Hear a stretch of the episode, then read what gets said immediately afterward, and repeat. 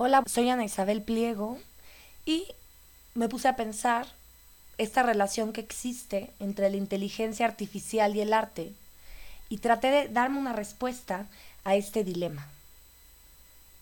Que a través de la inteligencia artificial oímos el eco de nuestra propia razón en el universo. Las obras de arte, las imágenes que crea, son la síntesis de nuestra propia labor creadora efectos de nuestra racionalidad real y sintiente que nos muestran como un reflejo nuestras propias capacidades. Nos aterra, nos fascina y nos conmueve.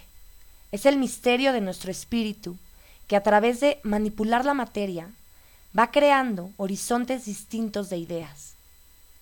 Estas imágenes dialogan con nosotros, cumplen en este sentido el fin del arte desde el espectador que se conmueve. Incluso hay obras de la inteligencia artificial que han ganado certámenes, se venden en subastas. Pero falta algo, del misterio de la interioridad.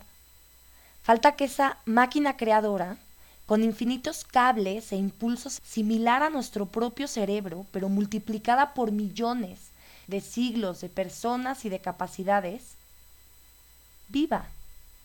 Falta que sienta, que tenga conciencia la inteligencia artificial es capaz de hacer arte, pero no es capaz de tener una vivencia estética. Si aceptamos la espiritualidad, el conocimiento universal, la abstracción y la capacidad de razonar para lograr nuevos conocimientos, se abrirá el abismo de la duda. Un ejemplo.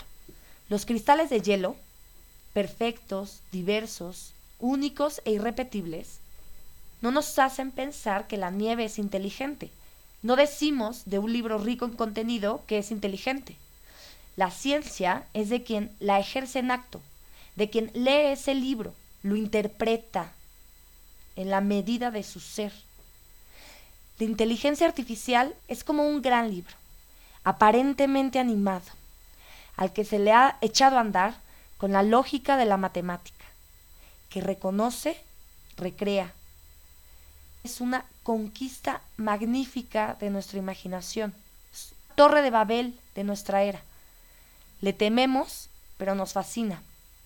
La inteligencia artificial es algo, una cosa, no otro, no es un yo. Es el conocimiento de nuestro tiempo, es el alef de nuestra era, que no es sabio, solo imita la sabiduría. No ama, no es libre.